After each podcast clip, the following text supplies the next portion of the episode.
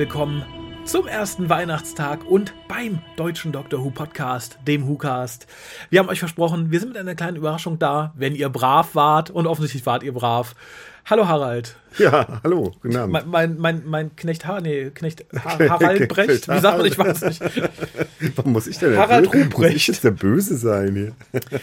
Möchtest du lieber der, wer wärst du denn dann? Der, Der, der Nikolaus, nee, der Nikolaus ist Nee, ja schon der- vorbei. der- der ne? Weihnachtsharald. Der Weihnachtsmann, ja, das ist, mir- das mir alles zu amerikanisch. Dann genau. lieber der Knecht, Harald Brecht. was, gibt es äh, die, deutsche Entsprechung zum Weihnachtsmann, der was anderes ist als die amerikanische? Nein. Nee, nee, bei uns gibt es das Christkind eigentlich, oder? Da habe ich letztens eine lange Debatte drüber geführt. Ich, ich habe das Christkind nicht gekannt. Bei mir kam am, an Nikolaus. Weihnachtsmann habe ich aber persönlich auch nicht gekannt. Ja, aber bei mir war es halt so, an Weihnachten kam der Weihnachtsmann, der sich auch manchmal dazu herabgelassen hat, irgendwie die Wohnung zu betreten in Form eines Nachbarn, verkleidet.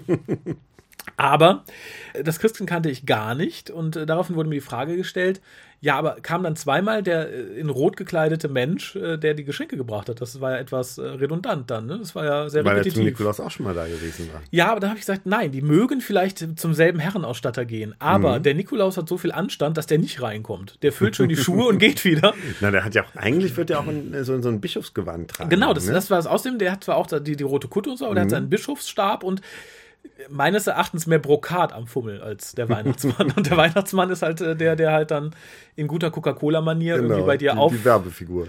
Genau, und äh, das Christkind, weil ich finde es auch schlimm, dass irgendwie so ein Kind irgendwie die ganzen Geschenke schleppen muss. Das ist, ich finde das ist nichts, was man Kindern vermitteln gerade geboren und schon.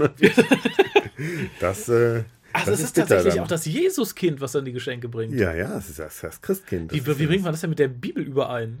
Ne? Gerade geboren, hat Myrrhe und Weihrauch bekommen, ist dann aufgestanden und gesagt, so, jetzt verkaufe ich, Jetzt verschenke ich Tinnef an die braven Kinder. Ja, du hast eine gute Frage eigentlich, ne? Auf den kleinen Beinchen ne? und dann so auf den, über den ganzen Planeten drüber, ne? Ja, eben, mit der Geschwindigkeit. Finde ich nicht Also, so leicht, ne? Aber auch da, info.hukas.de, mit was seid ihr groß geworden? Habt ihr überhaupt Weihnachten gefeiert? Du sitzt jetzt da, mein Gott, ich bin so gerührt, ich habe noch nie Weihnachten gefeiert. Ja, Am Osten wahrscheinlich so mit dem Sandmännchen, mit dem Weihnachtsmännchen. Oder der Weihnachtsendmann. Oh, weiß ich nicht. Ja, man will es auch vielleicht gar nicht wissen. Äh, Aber im Osten, die hatten ja auch nichts zu verschenken. Was soll der Weihnachtsmann dann bringen? Jäger, Jäger, Jägerschnitzel? So eine Ja, ja. bekackte Euterwurst? Ich weiß es nicht. Also, das ist, nee. Ja, die waren ja auch sehr atheistisch irgendwie. Die hatten vielleicht gar keinen Dürr. Die haben, die haben, die haben, gar- da gab es gar nichts zu feiern im Osten. Die hatten ja nichts.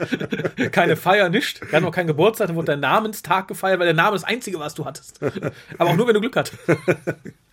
Naja, aber wie ihr hört, ihr hört uns, also wart ihr brav offensichtlich, denn wir haben euch etwas mitgebracht, ho, ho, ho, nämlich eine Besprechung. Ach, guck. Ja, das, es war Haralds Idee, ich hatte es gar nicht auf dem Schirm, weil ich es tatsächlich als etwas sehe, als was die BBC ist, ähm, in die Welt verkauft hat. Im Gegensatz zu dem, was sie halt selber damit getan hat. Denn wir besprechen heute, oh Gott, gibt es da eine schöne Übersetzung zum Deutschen? Das Essen von, von Steven. Stevens Essen. The Feast of Essen? Steven. Feast? Ist das, ist, das, ist, das, hat das eigentlich eine, doppelte Bedeutung? Es gibt doch den, diesen Feiertag, diesen Steven-Feiertag im Englischen auch. Ist das nicht sogar ein Tag um Weihnachten rum oder so? Da habe ich mich nicht Und informiert. das ist irgendwie Steven, naja. Ich, ich finde auch tatsächlich, wenn, ist es sehr gebastelt, weil Steven ist für mich nicht die zentrale Figur in dieser Geschichte. Aber kurz zu den Eckdaten, äh, falls die Leute sagen, ja, habe ich ja noch nie gehört, wie so, das Folge gibt's doch gar nicht, die sind verrückt geworden, vielleicht war ich doch nicht brav und die haben mir Verarschung geschenkt. Nein, es ist der siebte Teil des Dalek Masterplans, ähm, einer, eines sehr langen William Hartnell Serials. Autor war Terry Nation und der damalige Script-Editor Donald Tosh, hat der am 3. Dezember jetzt gestorben ist, vor kurzem tatsächlich. Der hat irgendwann im Interview gesagt, ja, Terry Nation hat nur die Outline geschrieben, eigentlich habe ich das ja geschrieben. Wurde aber so von niemandem bestätigt tatsächlich. er hat aber wohl Rewrites an Feast of Steven vorgenommen, das ist wohl verbucht. Okay. Regie führte Douglas Campfield und das Ganze lief quasi heute vor 54 Jahren. Wahnsinn. Gott, Kopfrechnen überschlag den Rab, wäre ich auch nicht weit gekommen. und zugesehen haben 7,9 Millionen Zuschauer. Und für die Leute, die nur mit der New Series groß geworden sind, das ist quasi das erste Christmas Special der Serie. Und genau deswegen. Genau, dann, kam, dann hat man gesagt, nö, das war kein großer Erfolg, da sind uns nicht die Bude eingerannt. Denn wenn man sich so die anderen Dalek Masterplan-Episoden anguckt, die hatten alle mal so zwei Millionen mehr Zuschauer, was aber natürlich, glaube ich, dem ersten Weihnachtsfeiertag geschuldet war. Aber die BBC hatte ein ganz anderes Problem, nämlich dadurch, dass die Folge ein Christmas Special war und sie wussten, oh, wenn wir das jetzt verkaufen ans Ausland, die kriegen das ja nicht zu Weihnachten, die kriegen es ja irgendwann. Und äh, darum hat man es einfach so als den langen Elfteiler verpackt, ohne das speziell irgendwie zu benennen. Und dieser Folge wurde damit die unrühmliche Ehre zuteil, die erste zu sein, die komplett von der BBC gelöscht wurde. Und gesagt hat, na, der kann man kommerziell nichts damit machen, das ist irgendwie so ein kacktes Weihnachtsding. Und weg war sie vom Fenster, ist bis heute auch nicht erhalten, also wiedergefunden worden. Und auch der, der berühmte Mensch, dessen Namen ich immer vergesse, der die ganzen Telesnaps gemacht hat in wirklich guter Qualität, hat auch da gepennt. Aber es gibt Telesnaps als einzige, glaube ich, von diesem ganzen Serial, nur von dieser Folge, die irgendjemand anders gemacht hat, allerdings sehr unprofessionell, dass man halt sagt, na, so richtig anerkennen tun wir den Status nicht. Das ist so ein bisschen verschwommen und nicht schön, aber zumindest existieren ein paar Bilder davon. Und ja, der Harald erzählt euch jetzt, worum es geht. Ich, äh, ich bin nicht bereit, muss ich sagen. Das können wir irgendwann mal tun, wenn wir den Dalek Masterplan besprechen. Aber das jetzt in den Dalek Masterplan einzubetten und zu erzählen, was vorher und danach passiert, Bringt ist, glaube ich, redundant. Das Weil- ist. Ähm, Genau, es wird quasi eine Folge lang das komplett unterbrochen und äh, die Woche drauf dann wahrscheinlich wieder an der Stelle angesetzt. aber auch tatsächlich sehr geschickt, finde ich. Ne? Wir sind ja quasi auf, auf der Flucht. Genau, und auf dieser Flucht landet die TARDIS vor einer Polizeistation. Der, der Doktor steigt aus, verlässt die TARDIS und äh, wird prompt festgenommen, weil die Polizisten irgendwie mit diesem ganzen Policebox-Ding und dürfte es da eigentlich nicht geben und so und der komische alte Mann und so. Äh, das finden sie alles ein bisschen strange. Und ähm, ja, nehmen den Doktor erstmal mit sich und der Doktor, anstatt sich irgendwie eine Geschichte zu überlesen, überlegen, erzählt erstmal frank und frei, dass er durchs Universum reist und was er alles macht, was den Polizisten natürlich besonders ähm, spanisch vorkommt.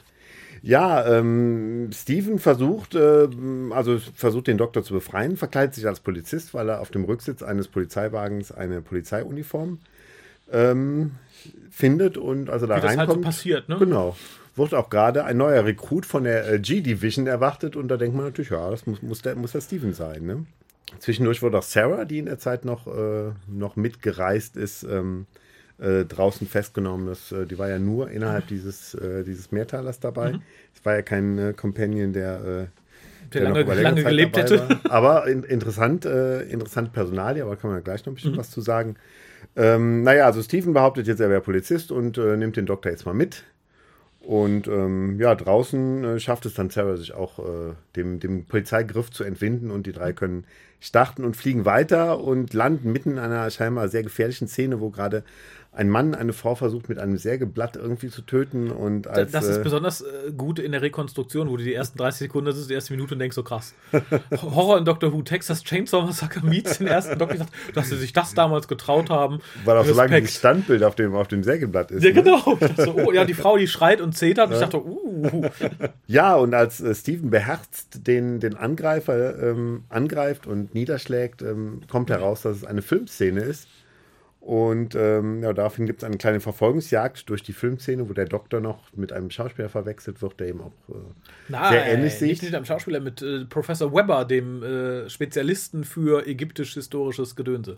Ach so, und ich dachte, er wird den Professor Webster, den Spezialisten, spielen. Ich glaube nicht tatsächlich. Nee, ich das ist so ein- so ein, ein äh, Berater, eine Berater. beratende Funktion offensichtlich. Ah, okay. Der dann nachher auch auftaucht und tatsächlich auch von, von William Hartnell gespielt wird. Also Aber, aber auch nur in der die, äh, Rekonstruktion tatsächlich. Ach so, echt? Da können wir gleich noch drauf zu sprechen kommen, weil ich dachte Ah. auch erst so, oh cool, aber nein. Dann weißt du sicherlich auch, ob diese, äh, diese stummfilmartigen Zwischensätze auch äh, nur in der Rekonstruktion Leider nein. vorstellen. Ah, die sind wirklich Das, das da. weiß ich nicht, aber ich, ne, ich nehme es an, ne? Okay. dass sie äh, tatsächlich auch im Original da waren. Es würde ja irgendwie passen, auch zum Flair der, der Folge.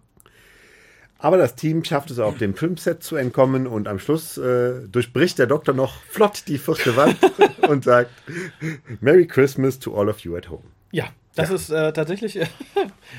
da wird man heute nicht mehr mit durchkommen. Ne? Also erstmal Nee. müssen wir sagen, wir haben das als Loose Cannon Reconstruction gesehen. Äh, Und eine der, tja, nicht der ersten, aber auch nicht der besten. Also sie haben sich natürlich Mühe gegeben, auch gerade die, die ganze Szenerie am Anfang ist ja gerendert mit der TARDIS und so. Das ist, das ist echt nett gemacht, echt liebevoll. Und man ist relativ schnell drin, auch wenn man so nicht parat hat, was gerade beim Dalek Masterplan passiert ist. Es wird halt relativ flott am Anfang gesagt, Scanner ist kaputt, wir sind auf der Flucht, wir wissen jetzt nicht, was draußen los ist. Und das fand ich halt wirklich toll und auch sehr relativ modern, obwohl es natürlich irgendwie so ein fast schon Meme ist in der Zeitreise, Historie, äh, Fiction, dass man sagt, oh, draußen, das ist ganz giftig, die Umwelt und die Luftverschmutzung, ganz, ganz gefährlich. Und dann hat sagt, okay, man ist einfach im Industriezeitalter angelangt. Dass das hier auch so ausdiskutiert wird, ist sehr schön. Mm. Und der Doktor, der hat lang argumentiert, ich gehe jetzt raus, ich kann das, ihr bleibt hier, das ist zu gefährlich für euch. Äh, nur wenn mir was passiert, dann kommt ihr mich holen. Und dann ist der Schluss, ja, wie verfahren wir das denn? Ganz einfach, ne? Wenn ich jetzt ein paar Minuten nicht wieder da bin, dann könnt ihr rauskommen und mir, mir helfen. Ich finde es sehr schön und musste da an diese, die ganzen New Who-Fans denken, die immer leuchtende Augen kriegen, wenn sie Donner hören und sagen, ah, das war der erste Companion, der dem Doktor mal Contra gegeben hat. Allein diese Diskussion schlägt viel von dem, was Donner irgendwie abgeliefert mhm. hat. Und das fand ich sehr angenehm, weil es halt sehr, sehr, sehr natürlich wirkte. Also mhm. es, viele sagen ja gerade irgendwie die alten Doctor-Sachen, wirken sehr theaterhaft mhm. und teilweise etwas konstruiert. Ich fand, das war einer der natürlichsten Dialoge, die ich seit langem mhm. in Doctor Who gehört habe. Also da ist auch Ära Jodie Whittaker gegen sehr oft sehr gestellt. Ich mhm. fand es sehr angenehm zu sehen, so als Interaktion zwischen Companions und Doktor. Mhm.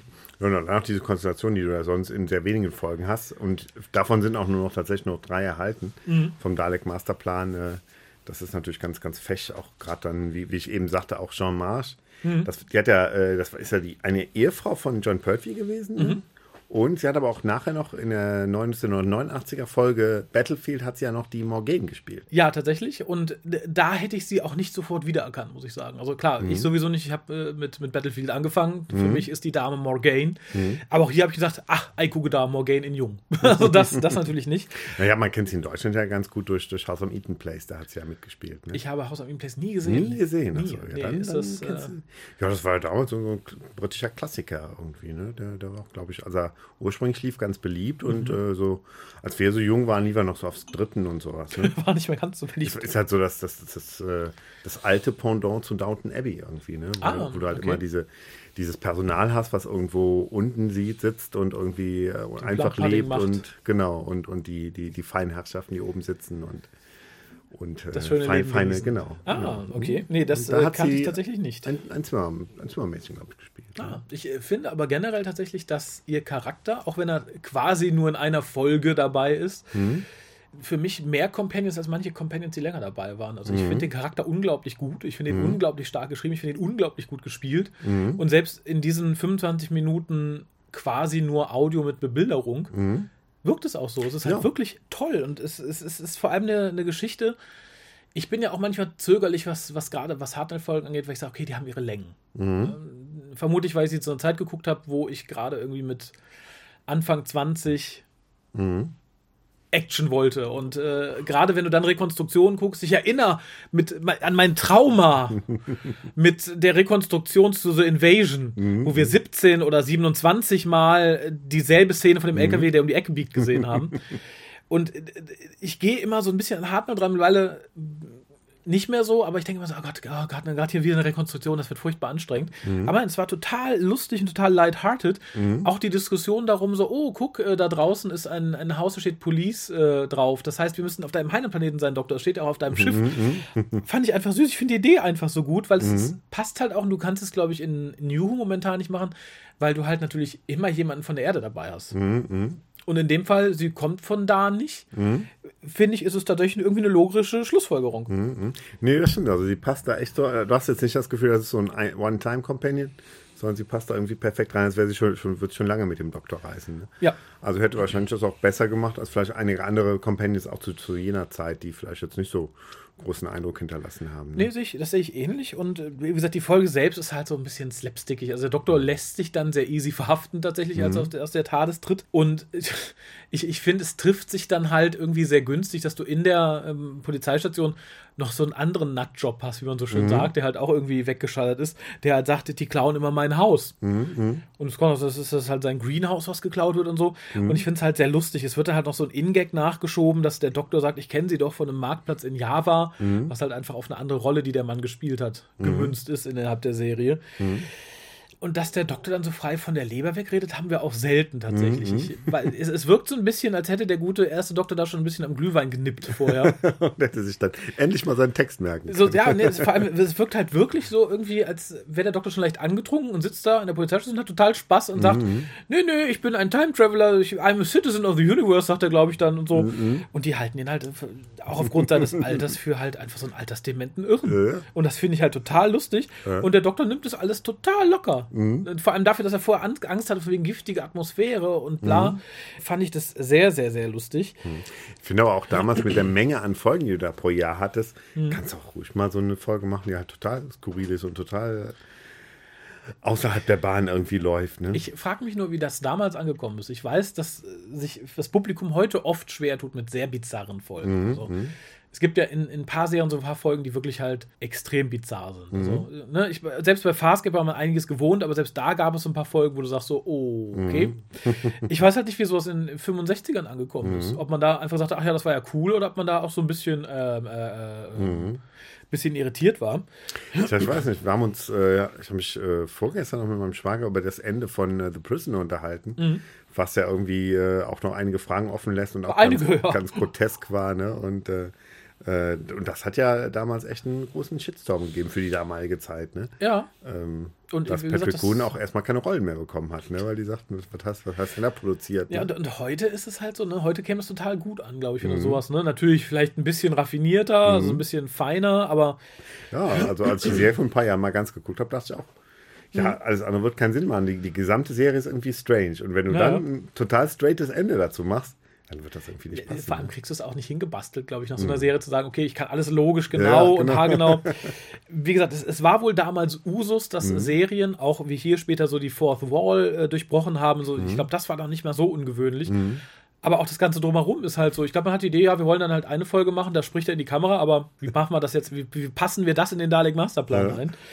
ähm, und es greift halt auch einiges irgendwie sehr, sehr günstig ineinander. Also, dass dann äh, der gute Steven die Uniform findet, dass zufällig der neue Kollege gesucht wird. Mhm. Das ist halt sehr einfach. Ne? Also mhm. wollte man halt, ne, das ist so ein bisschen wie heute der Sonic Screwdriver mhm. ähm, oder das Psychic Paper. Das ist da halt ähnlich. Was man aber in so einer Folge natürlich auch noch besser irgendwie äh, verknusen kann oder ihnen verzeihen kann. Ne? Ja. Weil man denkt, muss es jetzt eh nicht hundertprozentig ernst nehmen und dann kann ich auch gern so, so einen Kniff irgendwie hinnehmen. Ne? Fand ich auch okay, aber es ist halt, wenn du eine spannende Folge erwartest, so ein bisschen, oh ja. Mhm. Was mein konservatives Herz sehr aufgewärmt hat, ist dann die Szene, in der äh, die gute Sarah die Pades verlässt. Mhm. Und der Polizist steht da und sagt halt so, ach ja, na, was haben Sie da gemacht, ne? Und sie sagt, ja, ich muss jetzt, na, gehen Sie bitte. Wir, wir möchten nicht, dass Leute hier rumlungern. Das fand ich so geil. So, wenn Sie das nicht tun, muss ich Sie verhaften. Gehen Sie zu der Party, zu der Sie wollen. Ich fand, das war ein großartiger Dialog. Das darfst du dir heute nicht mehr. Das direkt, wird direkt Polizeigewalt geschrien oder so. Lass heute mal einen Polizisten in Dr. Who irgendwie, ne? Jodie Whittaker steigt aus der TARDIS. Nee, ich will nicht, dass Sie hier rumlungern. Sie mit Ihren freien äh, Oberschenkel, mit Ihren mit, mit Fußknöcheln. Da muss ich Sie verhaften. Das ist, das kannst du heute nicht mehr machen. Aber dachte ich, ja, 65 ist. Äh, da ging das doch, ne? Ist nett, ja. Er lässt sich natürlich auch sehr leicht überrumpeln und da sind wir wieder beim Thema. Ich finde halt auch, äh, dass die gute, ein schönes Beispiel dafür ist, dass man auch durchaus starke und gute Frauencharaktere in Dr. Who mhm. hatte. Natürlich nicht en masse und so weiter und so mhm. fort. Aber das ist für mich so ein Beispiel, wo ich sage, ja, das funktioniert doch. Also, wie mhm, gesagt, mhm. sie, sie hat da in der ganzen Serie, vielleicht so in einer Szene so etwas gegen Ende, wirkt sie nicht, als hätte sie nicht die Oberhand. Auch mhm. in, in, in, dieser Stelle. Sie wirkt natürlich so ein bisschen treu doof. Nee, ich muss hier, ich muss den Doktor oder so. Mhm. Aber sie lässt sich halt von dieser Autoritätsfigur nicht ein, mhm. einschüchtern und äh, ja, haut den halt im Endeffekt weg. Mhm, mhm. Ja, stimmt, klar. Nee, es war ja auch immer irgendwie so der, so der Mythos, dass, dass äh, irgendwann Companions kamen, die sagten, ja, aber ich bin die Erste, die irgendwie Kontra gibt und, und, und tough ist und alles und man konnte schon genug aufzählen, die mhm. Äh, es vorher waren. Ne? Ja, eben. Dann befreit man den Doktor. Und da ist etwas, fand ich auch toll und auch sehr, sehr modern quasi. Nämlich äh, Steven ähm, holt den Doktor dann quasi ab und sie fliehen und sagt, komm, komm, come along, old man. Und der Doktor regt sich furchtbar darüber auf, dass er Old Man genannt wird. Ich fand es, es wirkte sehr erfrischend modern. Also da sah ich mhm. dann auch Capaldi oder so. Gerade wenn man irgendwie sich anguckt, wie Capaldi reagiert als der Hartnell-Doktor, also der Nicht-Hartnell-Doktor, ihm dann sagt so, ah, ich hatte gehofft, ich bin ein bisschen jünger. Und er sagt, ich bin jünger. Das, das greift halt ganz toll ineinander. Mhm. Dann gibt es für mich so einen Bruch, also auch innerhalb dieser etwas irren Story. Ähm, erstmal haben wir einen sehr schönen Billy Fluff, äh, als er versucht, Solar System zu sagen. Mhm. The Source, uh, Solar System, finde ich toll. Mhm. Und dann halt dieses, was gerade in der Rekonstruktion total ich saß da so, ich war fassungslos, mhm. als du halt wirklich dann auf dem Scanner siehst, wie, wie, wie so eine große Holzsäge, so ein riesiges Sägeblatt und dazu die Frauenschreie. Vielleicht bin ich irgendwie filmmäßig schlecht vorbelastet, aber ich sah da tatsächlich wilde, blutige Horrorfilme. Mhm. Hostel 5 mit fliegenden, äh, keine Ahnung, äh, armen Beinen. Vielleicht liegt das tatsächlich, wie ich eben sagte, am, am Standbild, ne? Dass wenn du die Szene auch vielleicht nur kurz siehst oder so, mhm. oder ähm, das, und vielleicht waren auch die Zeiten anders, dass du in den 60ern gar nicht erwartet hättest, dass da vielleicht tatsächlich Blut fließt, sondern dass das nur so ein bisschen angedeutet ist. Fand ich, aber, aber Ähm, selbst heutzutage da wird natürlich ich denken, die, die Also, ziehen das durch. Ne? Ich, ich hoffe ja stark, dass man auch damals gehofft hat, dass die Zuschauer so die erste Minute denken, das ist echt, das ist Mhm. kein Filmset. Und selbst dafür finde ich Dr. Who schon so ein bisschen, Und auch noch zu Weihnachten, ne? ja, äh, tatsächlich hart. Es ist dann, wie gesagt, nur ähm, ein, ein, ein Filmset und wir haben halt diese schönen äh, Card-Inserts wie in alten Filmen. Und ich könnte mir zumindest vorstellen, ich habe es jetzt nicht irgendwie näher gelesen oder gesehen, dass es auch im Original drin war, weil das würde halt zu diesem Flair der ganzen zweiten Hälfte dieser Episode passen. Was mich ein bisschen störte, waren diese ganzen Cameos von nicht von real existierenden Personen, die aber nicht von diesen Personen gespielt wurden. Also namentlich war das Charlie Chaplin, der kurz auftauchte. Die Szene fand ich aus der Rekonstruktion ganz lustig gemacht, weil man halt tatsächlich eine, eine kurze Szene aus einem Chaplin-Film genommen hat und äh, den Hartnell darüber gelegt. Und später dann wegen Crosby, der von jemand anderem gespielt wurde, das hätte ich nicht gebraucht. Also Charlie Chaplin war nett, wenn man ihn nur gesehen hat, er hat auch nicht geredet oder so. Das fand ich ganz schön. Äh, Bing Crosby war albern, vor allem jemanden, der gerade noch lebt, von jemand anderem spielen zu lassen, will ich nicht. Also Big Finish ist da ja längst drüber hinweg. Die, die machen ja die Neubesetzung ohne Ende. Die losen wahrscheinlich äh, jeden Montag neu aus, wer wen spielen darf. Aber das hätte ich hier nicht erwartet und auch nicht gebraucht. Das war dann tatsächlich wieder so ein alberner Humor wie bei The Chase irgendwie, ne? wo dann Mhm. auf einmal Frankenstein, Dracula und so auftauchen. Ne? Genau. Das äh, tja, ist vielleicht auch so, so ein Zeichen der Zeit irgendwie, ne? dass man sowas damals lustig fand irgendwie, dass, dass das irgendwie äh, vielleicht auch ein anderes Verhältnis zu Prominenten hatte irgendwie. Ne? Das, Ich finde es so als historischen Punkt auch gar nicht so schlecht. Dadurch, dass halt auch das in dem Gespräch kommt ja halt, dass Bing Crosby so selber zweifelt und schiebt das hier so ein bisschen auf Charlie Chaplin und sagt, ne, der hat das ja schon gemacht und er würde jetzt singen, aber wer würde denn jemanden mit so einem doofen Namen irgendwie als Sänger akzeptieren und so. Finde ich von der Idee her nicht doof. Aber ich finde es halt seltsam dafür, dass Bing Crosby noch da sitzt und sich das anguckt. Das ja. finde ich halt so, ne? Als, als wenn man jetzt die Van Gogh-Folge nicht Van Gogh gemacht hätte, sondern mit, ich kenne keine zeitgenössischen Künstler, mit dem Kerl, der die Banane irgendwie an die Wand äh, geklebt hat, ne? Fände ich auch seltsam. Auch ihm gegenüber tatsächlich. Aber die, die, die ganze Folge reißt ab, ab hier so ein bisschen für mich ein, weil man sich da halt auf sehr billige Karlauer verlässt, was damals, glaube ich, auch schon als Karlauer galt. Einmal ist es halt wieder dieses, dieses Verwechslungsding, dass der Doktor halt für diesen Professor Webster gehalten wird und dem auch nicht widerspricht. Der Doktor ist mir da sehr sympathisch, dass er einfach mitnimmt. Der ist sturzbesoffen. Anders kann ich mir das nicht erklären. Der war besoffen auf der Polizeistation, der ist hier besoffen. Ja, ich bin Professor Webster. Und Stephen, der halt die, die Wachleute weggeschubst hat und dann der Regisseur sagt, ah, du hast ihn sehen sollen, der ist so toll und so stark, den wollen wir haben. Das finde ich schon grenzwertig für ein Filmset. Ihn dann aber zu verfolgen und quasi zu zwingen, eine Rolle zu spielen, finde ich noch viel schlimmer. Es gibt dann in der Rekonstruktion auch diese sehr slapstickige Szene, ich weiß nicht, ob die so im Original drin war, wie Stephen von Wachleuten mitgenommen wird. Also sie halten ihn vorne und hinten fest und tragen ihn davon. äh, Nee, nee, nee, nee. Und dazu kommt dann halt noch der, der Comedy-Deutsche, Igmar Knöpf, wenn ich das richtig verstanden habe, der dann irgendwie auch die gute ähm, der Sarah wegschickt, indem er sagt, get lost, Fräulein, weil es natürlich ein- der böse Deutsche ist. ist klar.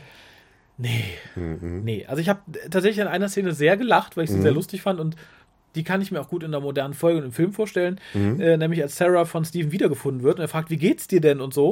Und was, was hast du denn gemacht, wo warst du denn? Und sie sagt, das weiß ich nicht, aber ständig ist mir ein komischer Mann hinterhergelaufen und hat gesagt, ich soll meine Kleidung ausziehen. das fand ich halt irgendwie sehr, sehr, sehr, sehr süß. Also so irgendwie aus so, einer, aus einer kleinen Ebene, von wegen, ich weiß nicht, was hier abgeht, aber der wollte ständig, dass ich mich umziehe oder ausziehe. Fand ich schön. Ja, ich glaube, die, dieses Ding, dass man heutzutage, wenn man Dr. Who Weihnachtsspecial macht, ja so ein bisschen das ein bisschen mehr lighthearted und so angeht, weil es halt dann besser in den Gesamtprogrammablauf des ersten Weihnachtstages passt, wo es ja viele, ähm, viele ja, lustige Programme gibt, irgendwie viele Pantomimen-Programme und so.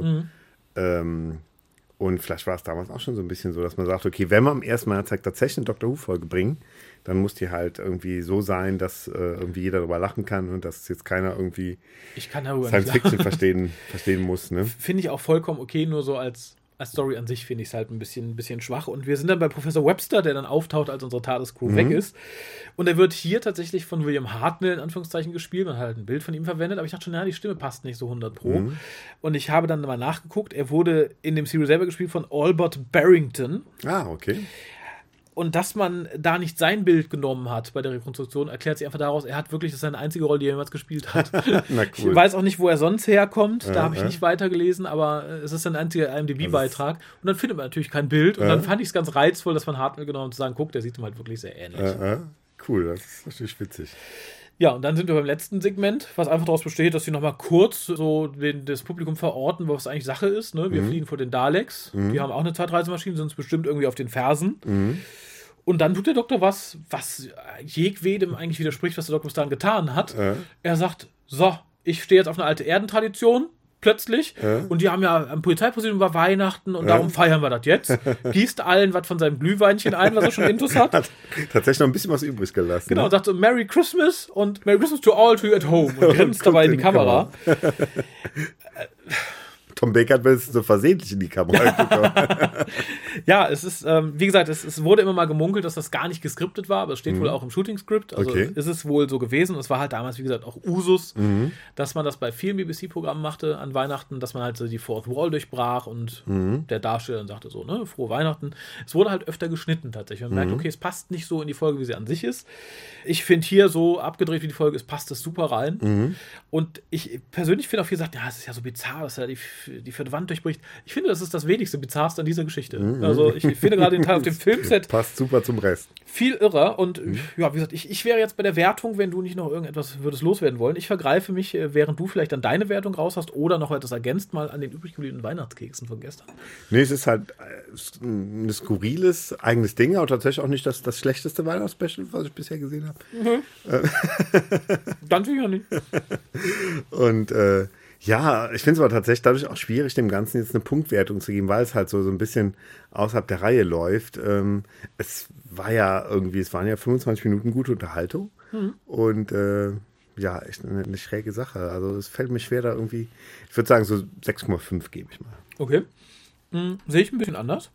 Hm, ich finde halt tatsächlich, dass es, wie du sagst, mehr Spaß macht in 25 Minuten als einige andere Weihnachtsspecials. Mhm. Dass es auch gerade durch die letzte Szene sehr viel weihnachtlicher ist als viele andere weihnachtliche Specials, Mhm. obwohl der Rest halt irgendwie einfach hanebüchende Gaga ist. Mhm. Natürlich kannst du schwer bewerten. Es ist halt keine Geschichte an sich. Es ist halt einfach nur so ein, so ein Weihnachtsding. Mhm. Das hat mir so viel Spaß gemacht. Ich gebe acht Punkte. Ich finde es toll. Ich, äh, ne, also nicht, dass ich mir mehr von Jodie Whittaker als Doktor wünschen würde, Mhm. aber sollten wir mal wieder irgendwie einen guten Doktor bekommen und ein- eine gute Crew, fände ich sowas auch mal ganz nett. Mhm. Das könnte man durchaus mal machen. Einfach mal eine total abgedrehte, bekloppte Folge, die vielleicht auch gar nicht so zu dem Rest passt, Mhm. wo man am Ende dann einfach die Kamera guckt und ein Lied singt. Finde ich, finde ich ganz, ganz super. Mhm. Mhm. Mehr davon. Tom Baker brachte es ja Jahre später auf an Weihnachten, ne? Wo er mit Mary Tam Glühwein saufend auf dem Tadesboden sitzt. Ah, okay. Der aber nicht dann tatsächlich in die Folge es geschafft hat, sondern. Nein, der ist, war auf irgendeinem Outtake-Reel oder so. so, okay. Sowas kann man auch durchaus mal in der Folge machen, finde ich. Mhm. Es ist ja eigentlich verwunderlich, dass es tatsächlich auch das einzige Mal dann im Verlauf der klassischen Serie war, wo dann wirklich irgendwie eine Folge dann auf den Weihnachtstag fiel. Wahrscheinlich haben die sonst einfach Weihnachten ausgelassen oder, äh, oder es lag immer komischerweise so, dass jetzt weder Heiligabend noch irgendwie erster, zweiter Weihnachtstag irgendwie tangiert wurden. Ne? Vermutlich, ich glaube, darum hat man sich auch die Option offen zu halten, das so zu handhaben wie bei vielen anderen Serien, die halt regelmäßig vielleicht an Weihnachten liefen. Aber wie gesagt, ich begrüße, dass man es so getan hat. Und wenn ich mir tatsächlich eine Einzelepisode aussuchen dürfte, die wiedergefunden wird, wäre es die tatsächlich. Weil äh, ne, Teil XY von X bringt mir nicht so viel. Das Ding steht für sich alleine. Genau, das kann man ja ganz losgelöst vom Daleks Masterplan sich nochmal angucken. Genau, und ist halt auch eigenständig genug, dass es halt irgendwie so funktioniert. Wahrscheinlich gerade die Tatsache, was du eben sagst, dass sie als erstes gelöscht wurde, macht sie wahrscheinlich noch schwieriger zu finden, weil sie dann vielleicht sogar gelöscht wurde, bevor sie irgendwo ins Ausland exportiert werden konnte. Vermutlich. Was sehr, sehr schade ist. Aber es soll nicht die letzte Weihnachtsgeschichte sein, denn auch wir haben euch noch etwas mitgebracht. Ho, ho, ho.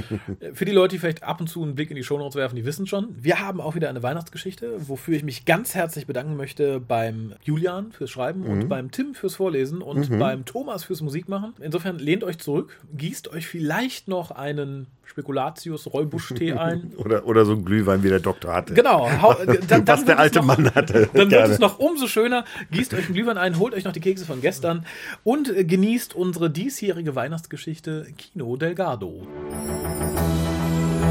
Doctor Who. Kino Delgado.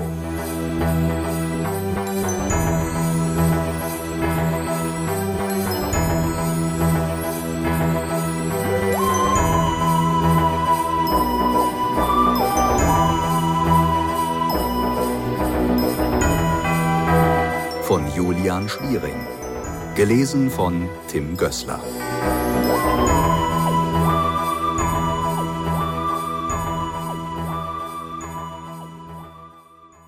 Sagen Sie mal, sind Sie so dämlich oder tun Sie nur so? Auch wenn die Türen zum Labor geschlossen waren, waren die Worte des Doktors überall in den Gängen des Unit-Hauptquartiers zu hören, Deshalb hatte sich bereits eine Traube von Soldaten vor den Türen versammelt, die neugierig durch die darin eingelassenen Fenster in den Raum dahinter blickten. Was ist denn hier los? fragte Joe Grant, den am Rand der Menge stehenden Sergeant Benton. Dieser drehte sich lächelnd zu ihr um und wollte gerade antworten, als eine weitere Stimme aus dem Labor schallte. Doktor, ich lasse nicht zu, dass Sie so mit mir reden. Sie sind noch immer Angestellter von UNIT. Ach, Ihre kleine Organisation kann mir mal den Buckel herunterrutschen. Soweit kommt es noch, dass irgendwelche dahergelaufenen Halbstarken mir befehlen können, was ich zu tun und lassen habe. Gehen Sie raus und machen Sie das Einzige, worin Sie gut sind. Krieg spielen. Oha, staunte Joe über den Ton des Doktors. Benton zuckte mit den Schultern. Es scheint so, als sei er heute mit dem falschen Fuß aufgestanden, meinte er knapp. Schleusen Sie mich mal durch, bat Joe und deutete erklärend mit dem Kopf auf das Tablett, das sie in den Händen hielt. Benton nickte, drängelte sich zwischen die Soldaten und schuf somit eine Schneise bis zur Tür, die er ihr schnell öffnete. Joe schlüpfte durch den Spalt und trat in das Labor ein. Sie war schon öfter im Labor gewesen, aber dennoch faszinierten sie die merkwürdigen Geräte und Schläuche, die der Doktor dort ausgebreitet hatte, wieder aufs Neue.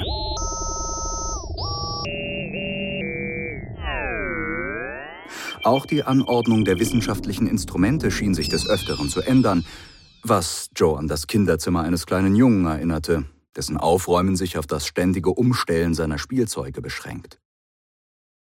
Momentan führten viele der Schläuche entweder in die blaue Polizeinotrufzelle des Doktors oder auf einen Tisch daneben, auf dem sich eine Apparatur befand, die wirkte, als wäre sie aus einem Gasherd, einem Ventilator und einer Menge Kabel gebastelt worden. Unter einer großen Glaskuppel befand sich ein Gerät, das der Doktor vor kurzem dem Master abgenommen hatte. Joe grübelte. Wie hatte er es genannt? Dematerie-Schaltkreis oder so etwas in der Art. Der Name war ja eigentlich auch egal, aber das Wichtige war, dass der Doktor damit irgendwie sein Raumschiff reparieren konnte. Das war zumindest der Plan, aber die in Zorn herausgerissenen Kabel ließen Joe ahnen, was der Grund für den momentanen Zorn des Doktors sein könnte. Frohe Weihnachten, begrüßte Joe die streitenden Männer, erhielt aber keine Antwort. Über den am Boden verstreuten Kabeln stand der Doktor, der sich bei Joes Eintritt kurz zu ihr umdrehte, sich aber dann wieder dem vor ihm stehenden Brigadier zuwandte, als dieser die Stimme hob. Nun, Doktor, wenn es Ihnen nicht passt, was wir hier machen, warum helfen Sie uns dann? Der Doktor schwieg. Oder sind wir für Sie doch nur ein Mittel zum Zweck, damit Sie Ihre... Der Brigadier deutete mit seinem Direktionsstab auf die blaue Zelle neben ihm. TARDIS reparieren können. Auch jetzt sprach der Doktor nicht, aber Joe bemerkte, wie sich seine Faust ballte. Nun beschloss sie einzuschreiten. Also wirklich, hören Sie doch bitte auf, sich so zu streiten, sagte sie und hielt den beiden ihr Tablett hin. Hier, Trinken Sie etwas Tee und beruhigen Sie sich. Der Blick des Doktors wurde weicher. Sie nahmen sich eine Tasse und nippten daran. Dankeschön, Miss Grant.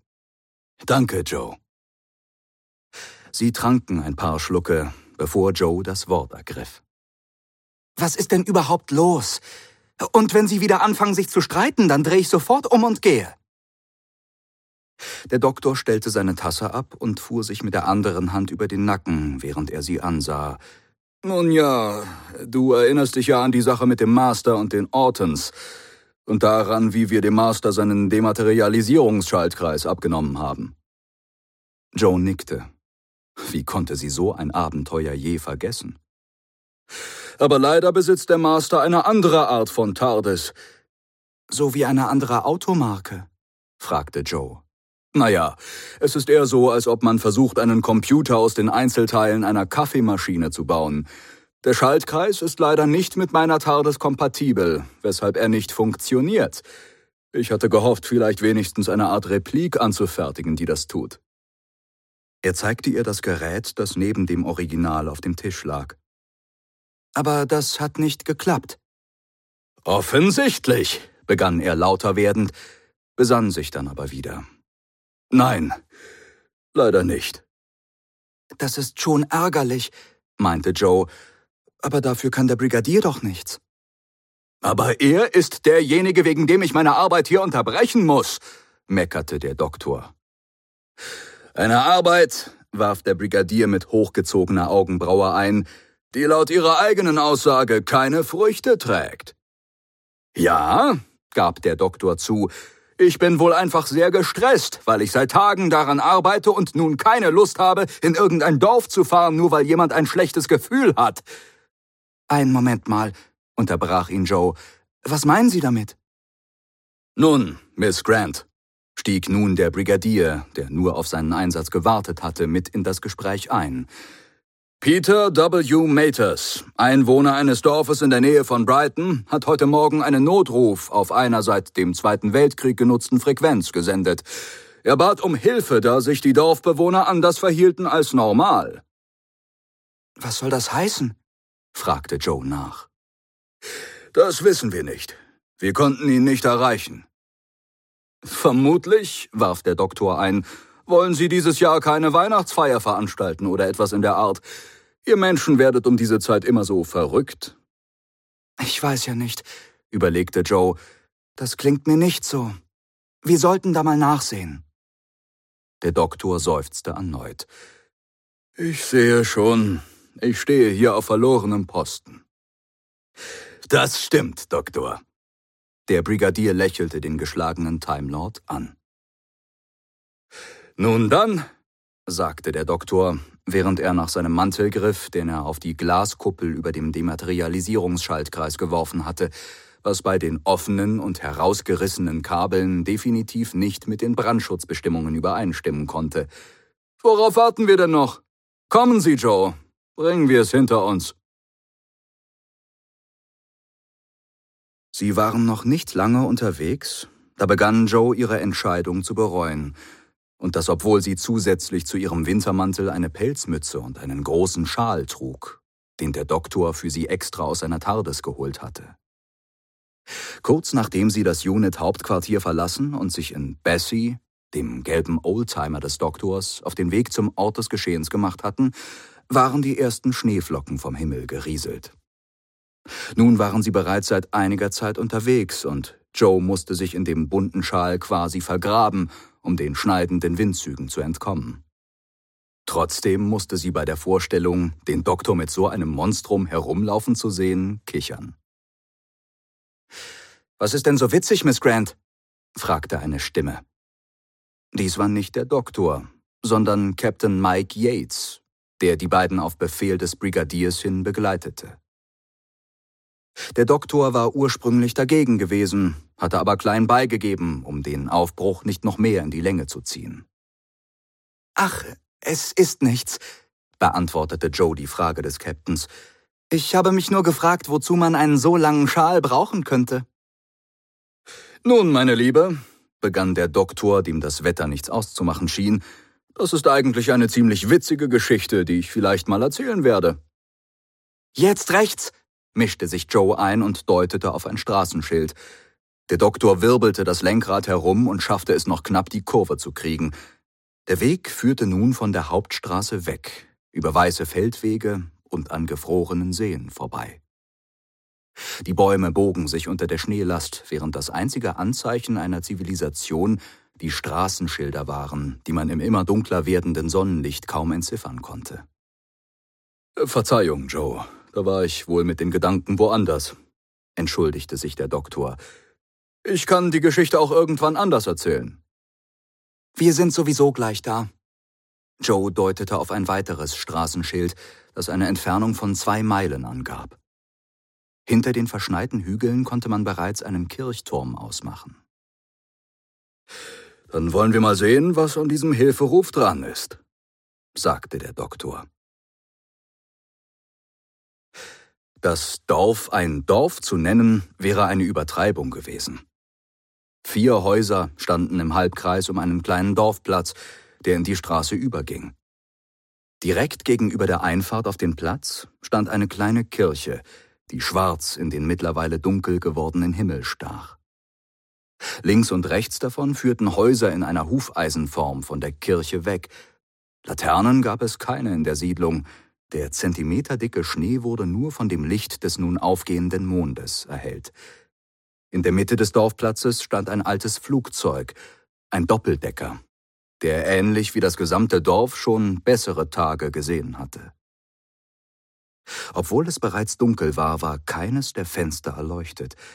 Das gesamte Dorf lag in einer tiefen Finsternis. Das einzige Geräusch war das leise Rauschen des Windes, der den Schnee aufwirbelte.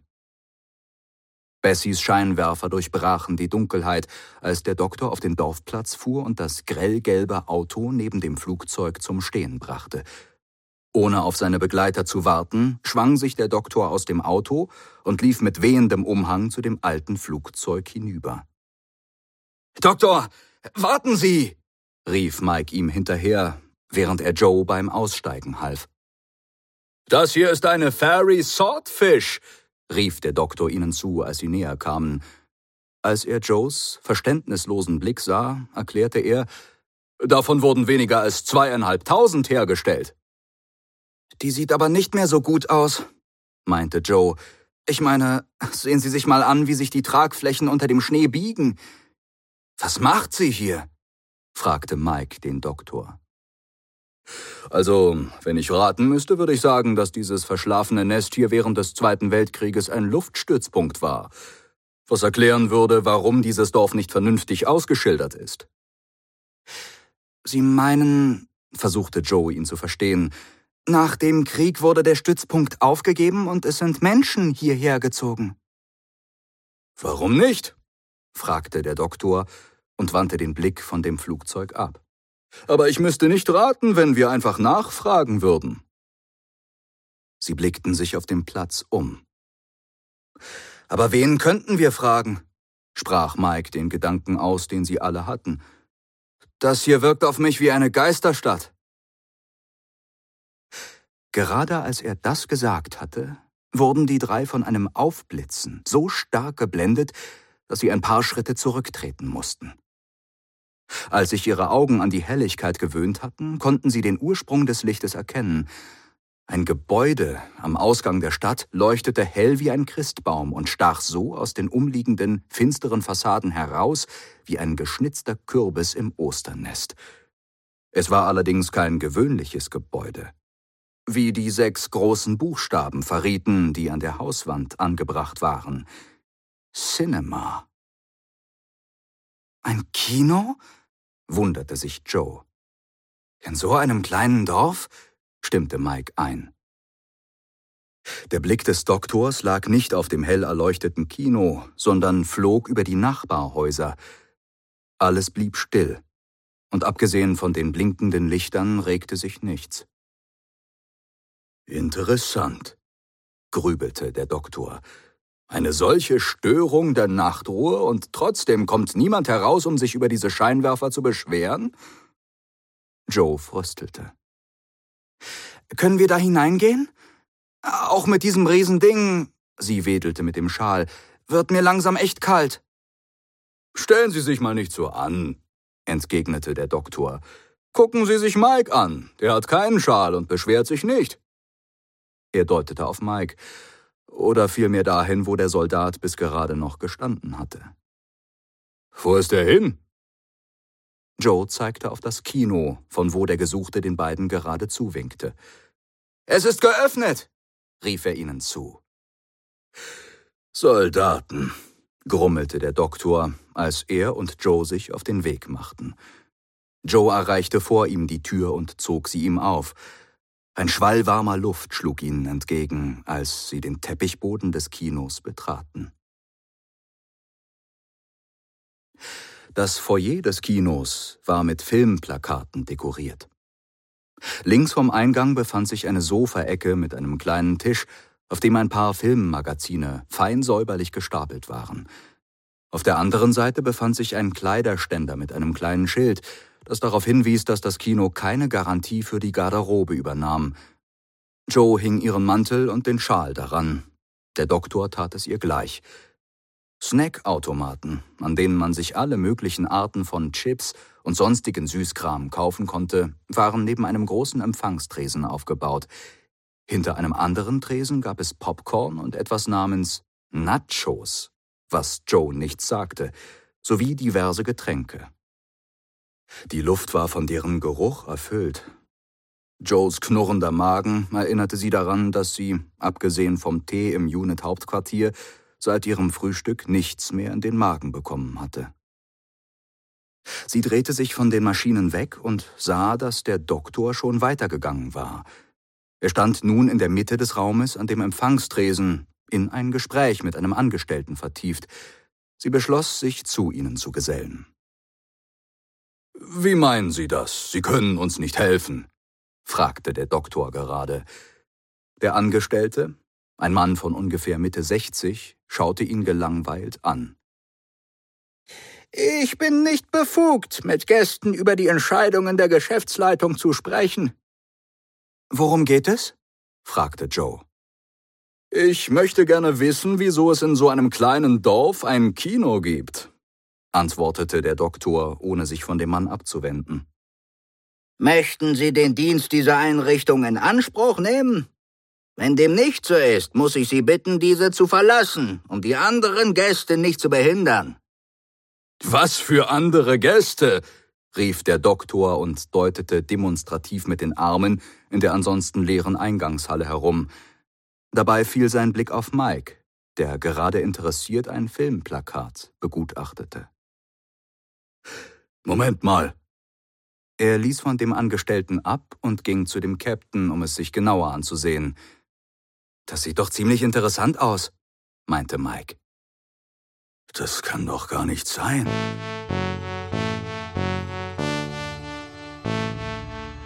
murmelte der Doktor ungläubig. Auch Joe sah sich das Plakat an.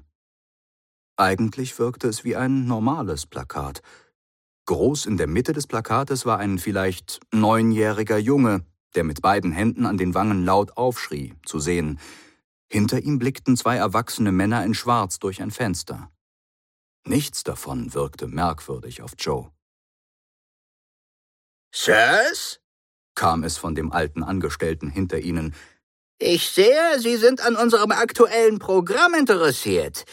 Der Film ist ein Hit aus den Vereinigten Staaten. Wir haben noch Plätze frei.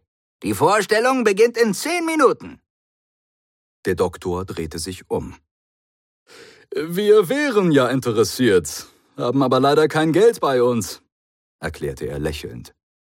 Kein Problem, Sir, sagte der Angestellte und reichte ihnen drei Tickets. Es geht aufs Haus. Warum haben Sie die Tickets angenommen? Fragte Mike, als die drei in ihren Sitzen Platz nahmen.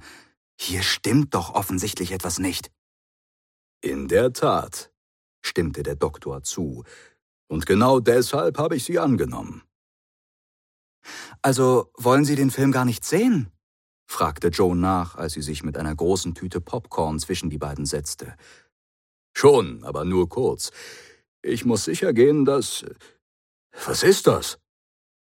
Joe schaute verwirrt, als der Doktor mit dem Finger auf die Tüte deutete. Popcorn, antwortete sie kurz und wollte sich gerade eine Handvoll nehmen, als ihr die Tüte plötzlich weggezogen wurde. Hey, es dauert nur einen Moment, erklärte der Doktor, während er in seinen Taschen wühlte und kurz darauf seinen Schallschraubenzieher präsentierte. Mit einem Surren fuhr das Gerät über die Tüte, dann steckte er es wieder ein und nahm sich ein Popcorn, bevor er ihr die Tüte zurückgab. Was ist los? fragte Joe verärgert nach. Das ist Popcorn, antwortete der Doktor kauend, als würde das alles erklären. Ja, ich weiß. Ich habe es schließlich geholt. Ich habe nur kurz geprüft, ob es vergiftet ist, verkündete der Doktor gelassen. Hätte ja sein können. Joe musste schlucken. Sie hatte plötzlich keinen Hunger mehr. Vermuten Sie also auch eine Falle? hakte Mike nach. Mein lieber Mike, sagte der Doktor, wenn selbst der Brigadier es für nötig hält, Sie mir mitzuschicken, äh, nicht, dass ich Ihre Anwesenheit nicht zu schätzen wüsste, wohlgemerkt, dann können Sie sich sicher sein, dass ich seit unserer Abreise eine Falle vermute. Das Licht wurde gedimmt. Aber nun bitte, psst, zischte der Doktor und deutete in den leeren Kinosaal. Wir wollen ja die anderen Gäste nicht stören. Der Film verlief so, wie Joe es sich vorgestellt hatte. Es war ein Weihnachtsfilm. Eine Großfamilie bereitete sich auf einen Urlaub vor. Nur ein Kind, das Kind vom Plakat, stritt mit seiner Familie, so dass es zur Strafe auf dem Dachboden schlafen musste.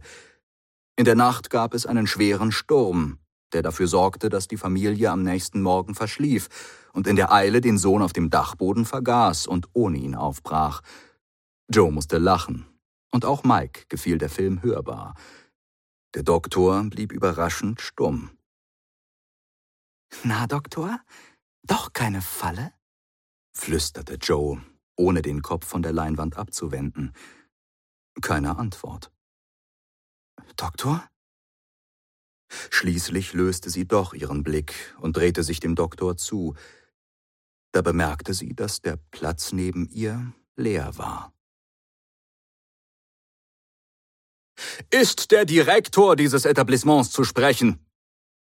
Der Doktor stand aufgebracht am Tresen in der Eingangshalle und funkelte den Angestellten an. Es tut mir leid, aber der Direktor ist momentan nicht zu sprechen antwortete dieser monoton. Der Doktor versuchte es anders. Wo würde ich ihn denn finden, wenn er hier wäre? Der alte Mann schien die Frage kurz zu verarbeiten, bevor er ihm antwortete. Das Büro des Direktors befindet sich im ersten Stock. Eintritt verboten. Dankeschön, sagte der Doktor, während er eine Taschenuhr aus seinem Mantel zog. Verfolgen Sie bitte die Uhr und er schwang die Uhr vor den Augen des alten Mannes hin und her, bis sich dessen Blick zu klären schien und er stöhnte. Oh, wo bin ich? Peter W. Maters? fragte der Doktor. Der bin ich, antwortete der Mann. Aber woher wissen Sie das? Wer sind Sie? Sie haben uns gerufen, sagte der Doktor, während er die Uhr wieder wegsteckte. Ich bin der Doktor. Ich arbeite mit Unit. Schön, Sie wieder bei uns zu haben, Mr. Maters. Maters schüttelte die Hand des Doktors. Da muss ein Irrtum vorliegen, meinte er. Ich habe niemanden gerufen, auch kein Unit. Das verkompliziert die Sache allerdings. Kommen Sie mit. Maters folgte dem Doktor langsam, während dieser bereits die ersten Stufen der Treppe erklommen hatte. Mit einer Geschwindigkeit, die man dem alt aussehenden Doktor nicht zugetraut hätte, stürmte er durch die Tür des Büros und begann es zu durchsuchen. Maters kam schnaufend hinter ihm die Stufen hoch. Sie haben mir immer noch nicht gesagt, wo ich hier bin, brachte Maters unter Keuchen heraus. Erinnern Sie sich an gar nichts? Erkundigte sich der Doktor, während er ein Bild an der Wand des üppig eingerichteten Arbeitszimmers zur Seite schwang. Der Tresor, der dahinter zum Vorschein kam, ließ ihn lächeln. Er zog seinen Schallschraubenzieher aus einer seiner Taschen und begann das Tastenfeld zu bearbeiten. Maters betrat den Raum ebenfalls. Ein großer Schreibtisch, ein noch größeres Fenster ein Kleiderschrank in der Ecke und teure Bilder waren die normalsten Sachen darin. Der Schreibtischstuhl schien aus Metall zu bestehen, mit vielen Knöpfen an den Armlehnen.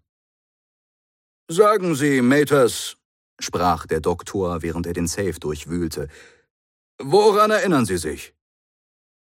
Der alte Mann dachte nach. Da war so ein Mann, der hatte ein Haus gekauft. Es strengte ihn sichtlich an, sich zu erinnern. Und er hat ein Kino aus dem Haus gemacht. Ja, genau. Wie hieß er noch gleich? Meters tippte sich gegen die Schläfe. Dieses blöde Gedächtnis, wissen Sie, eine Schande ist das. Es ist nicht schlimm, meinte der Doktor finster. Ich beginne zu vermuten, wer dahinter steckt. Es war irgendeiner, der nicht von hier stammt. Irgendwas mit Del... Delario. Nein, Del... Delgado, das ist es. Mr. Delgado. Und wie sah dieser Mr. Delgado aus? fragte der Doktor, während er weiter im Tresor wühlte. Eine andere Stimme antwortete. Eine Stimme, die den Doktor sofort innehalten ließ. Das können Sie sich doch denken, Doktor. Der Doktor musste sich nicht umdrehen. Er hatte die Stimme erkannt. Ich nehme an, Sie wollen, dass ich die Hände hochnehme? fragte er ruhig über seine Schulter. Mir würde es reichen, wenn Sie sie aus meinem Tresor herausnehmen würden, antwortete die kühle Stimme. So etwas ist sehr unhöflich, erst recht, wenn der Besitzer nicht im Raum ist. Langsam zog der Doktor die Hände aus dem Tresor und drehte sich in die Richtung, aus der die Stimme kam. In der Tür, in einen teuren Anzug gekleidet, stand der Master, seine Arme vor der Brust verschränkt. Ich habe es schon geahnt, meinte der Doktor finster. Natürlich stecken Sie dahinter. Oh, ich bitte Sie, stieß der Master entrüstet aus. Was habe ich denn bitte schön verbrochen? Es ist doch nicht verboten, ein Kino zu leiten, oder irre ich mich da? Kommen Sie schon, Mann. Sie führen doch offensichtlich etwas im Schilde. Etwas, was nicht gut sein kann, warf ihm der Doktor vor. Sie kennen mich zu gut, Doktor. Bevor der Doktor reagieren konnte, griff der Master in seine Jacketttasche und zog einen langen schwarzen Stab heraus, den er auf den hilflosen Maters richtete. Dann genug mit den Spielchen. Seine gespielte Freundlichkeit war verschwunden. Wissen Sie noch, was das hier ist? Natürlich entgegnete der Doktor düster. Was ist das? fragte Maters panisch.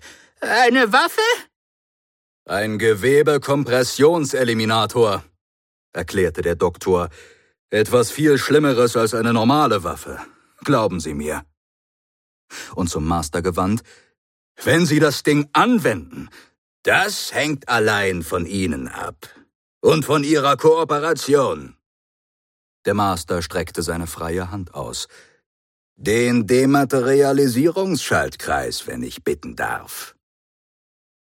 Der Doktor blickte den Master fassungslos an. Darum geht es hier. Sie übernehmen die Kontrolle über den armen Maters hier und lassen ihn Unit rufen, nur um mich hierher zu locken? Glauben Sie mir, Doktor, dem ist nicht so. Naja, nicht komplett. Ich werde allerdings nicht so beschränkt sein und Ihnen meinen Plan verraten. Übergeben Sie mir den Schaltkreis, sonst wird der alte Maters erfahren, wie es ist, wieder klein zu sein. Und was lässt Sie glauben, dass ich den bei mir habe?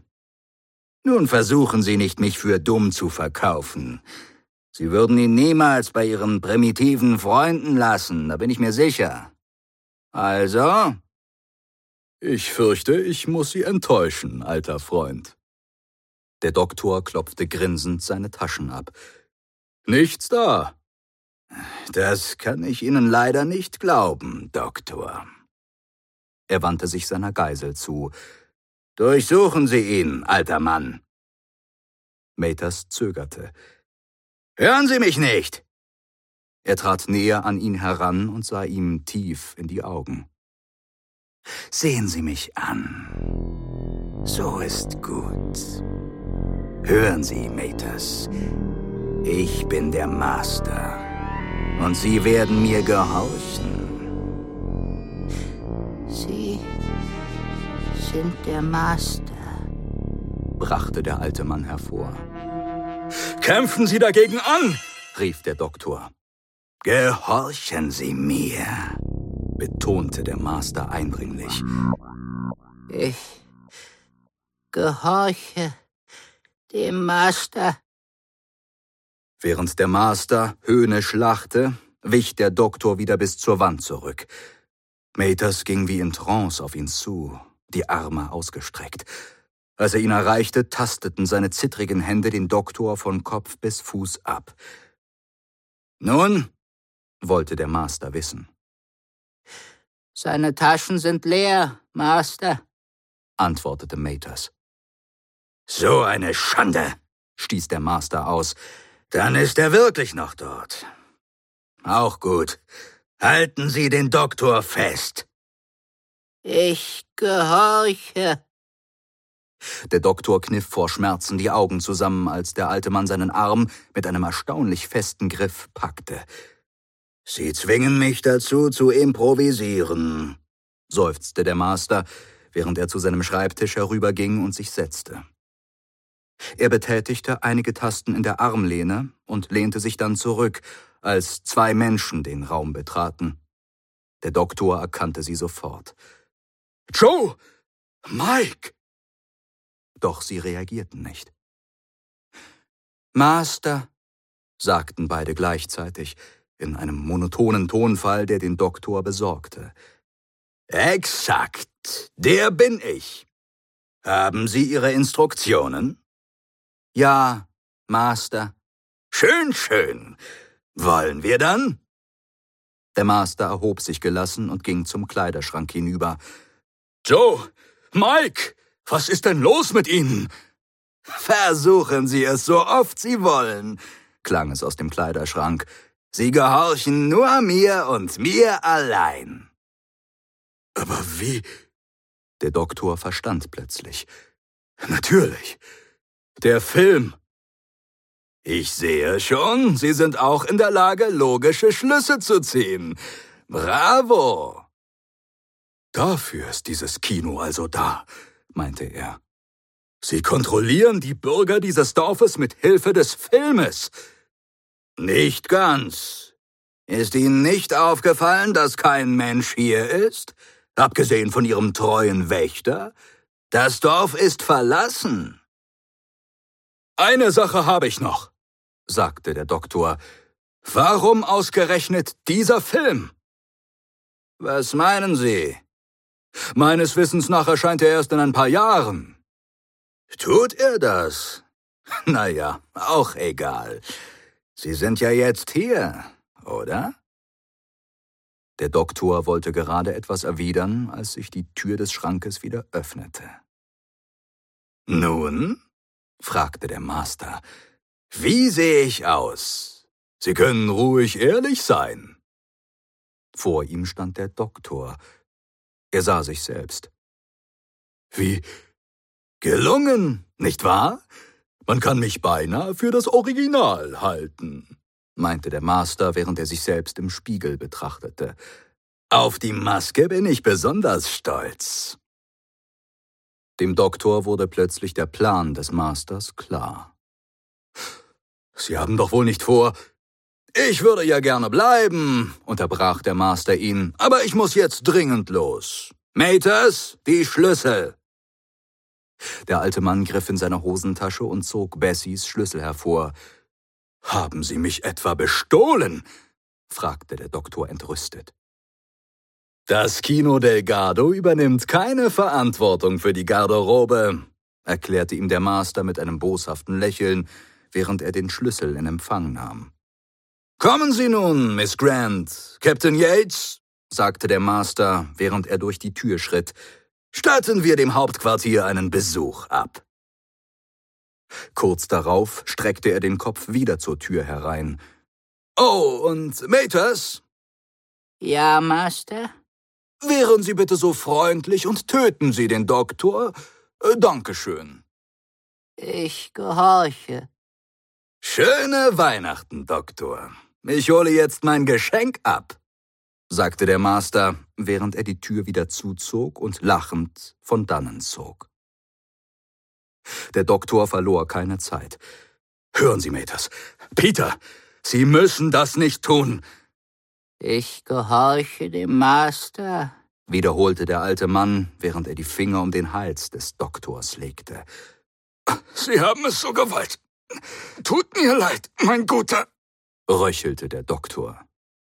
Mit einem lauten Schrei und einem schnellen Schlag brachte er Maters zu Fall. Noch bevor der bewusstlose Mann den Boden berührte, war der Doktor bereits zur Tür hinaus und die Treppe hinabgerannt.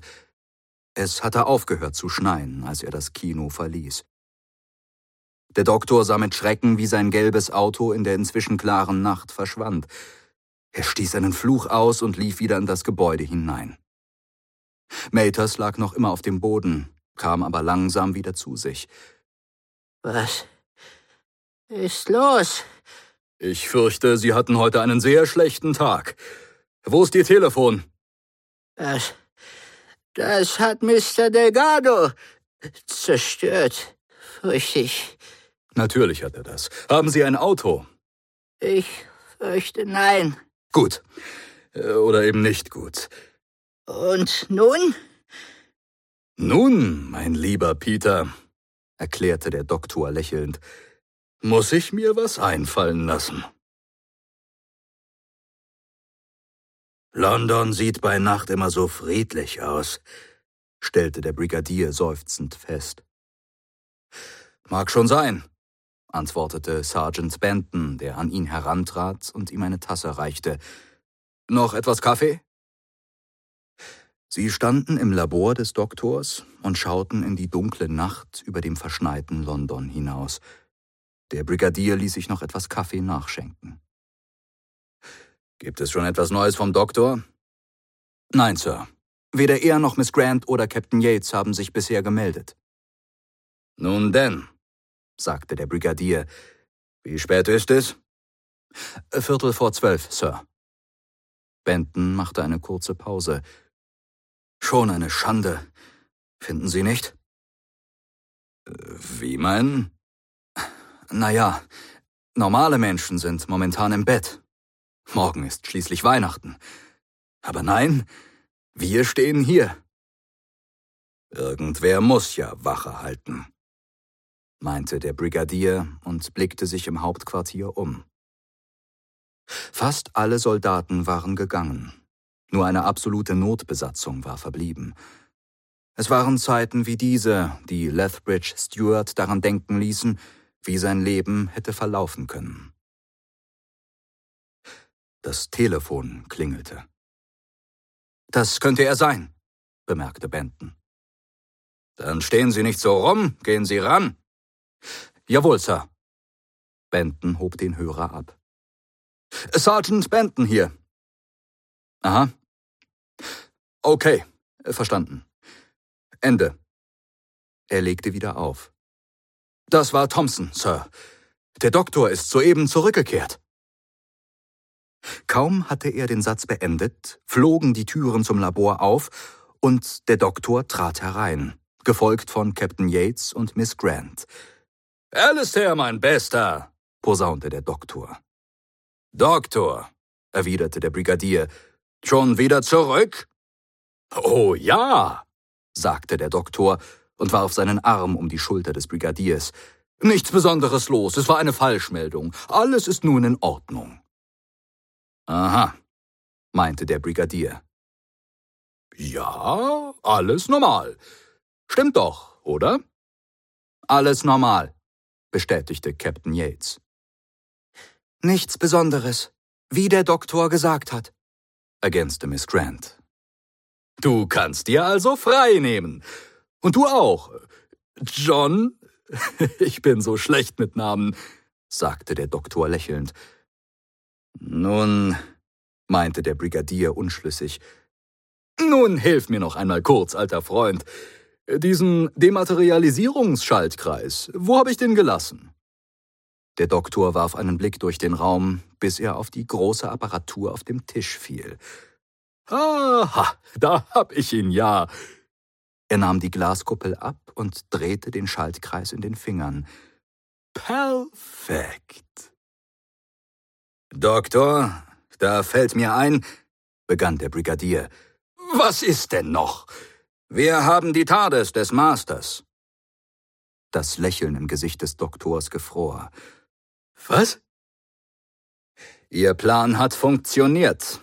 Er hat es noch nicht einmal gemerkt. Wirklich? Wie interessant. Und wo ist sie, wenn ich fragen darf? Direkt nebenan, in ihrem Labor. Perfekt. Führe mich rasch zu ihr, Alistair. Gerne. Benton, kümmern Sie sich bitte um Miss Grant und Captain Yates, in Ordnung? Sir? meinte Benton verwirrt. Tun Sie es einfach. Verstanden, Sir.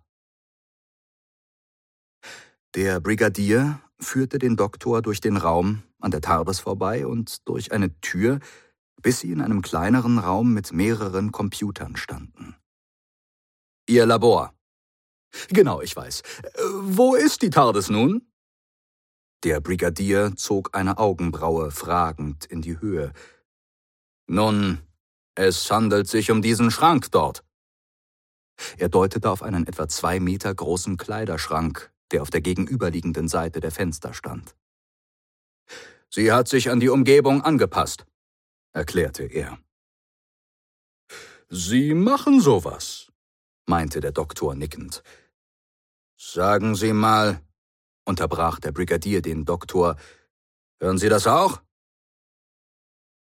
Der Doktor hielt kurz inne und lauschte. Ein leises Brummen war zu hören. Es schien von draußen zu kommen. Der Brigadier folgte dem Blick des Doktors durch das Fenster und konnte im fahlen Licht des Mondes eine dunkle Silhouette ausmachen. Ist das ein Flugzeug? Fragte er erstaunt.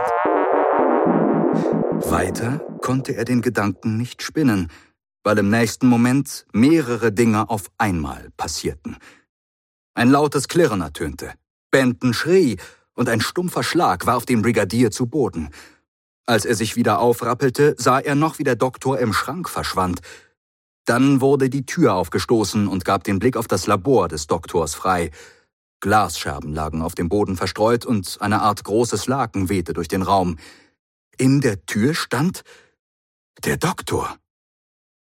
Mein lieber Brigadier, was machen Sie denn da auf dem Boden? Ich meine, man sagt zwar immer, ich hätte eine umwerfende Persönlichkeit, aber ich habe das nie so wörtlich genommen. Er hielt ihm eine Hand hin. Entschuldigen Sie bitte den Auftritt, aber es handelt sich hierbei um einen Notfall, erklärte er Benton, als dieser den Raum betrat. Er schleppte das große Laken hinter sich her, das der Brigadier nun als Fallschirm identifizierte. Waren Sie das gerade in dem Flieger? wollte der Brigadier keuchend wissen. Ja, genau. Ich und mein guter Freund Peter W. Maters. Nun, das Gesicht des Doktors verfinsterte sich. Ich fürchte, Sie wurden infiltriert. Vom Master, ja. Der Doktor hielt inne. Woher? Er ist dort drin. Der Brigadier deutete auf den Schrank, aus dem nun leise Flüche kamen. Ich habe ihm erzählt, dass es seine TARDIS sei, und er ist darauf hereingefallen. Ist dem so? grübelte der Doktor. Sie können nun herauskommen. Es ist vorbei. Quietschend öffnete sich die Tür, und mit einem leeren Gesichtsausdruck trat der inzwischen demaskierte Master heraus. Wie habe ich mich verraten? wollte er wissen, während Benton ihm Handschellen anlegte. Kleinigkeiten. Mich beim Vornamen zu nennen zum Beispiel. Oh, und dann natürlich noch, dass Sie die arme Miss Grant und Captain Yates offensichtlich hypnotisiert haben. Was glauben Sie denn, dass wir noch einmal darauf hereinfallen? Brigadier, begann der Doktor. Also wirklich, Sie haben es hier nicht mit Amateuren zu tun. Brigadier. Was ist denn, Doktor? Dies ist nicht der Master. Was? Der Master reagierte nicht. Er würde niemals solche Anfängerfehler machen. Wie meinen Sie das? Vor allem würde er wissen, dass dies nicht seine TARDIS ist. Denn seine TARDIS ist noch immer in seinem Besitz. Dieser Kleiderschrank war etwas zu klein dafür, um sich darin umzuziehen. Was für ein Kleiderschrank? fragte der Brigadier nach. Der Master schwieg. Vorsichtig machte der Doktor einen Schritt auf ihn zu. Dann streckte er die Hand nach seinem Gesicht aus und zog am Bart. Der Brigadier musste zucken, als das gesamte Gesicht nachzugeben schien und abgezogen wurde. Eine Doppelmaske, meinte der Doktor. Sehr gewitzt. Die Person, die nun vor ihnen stand, war etwa Mitte 60 und hatte eine Glatze. Der Doktor zog seine Taschenuhr hervor und schwenkte sie vor ihren Augen. Diese folgten ihr, bis sie sich zu klären schienen und der Mann tief Luft holte. Wie ist Ihr Name? fragte der Doktor.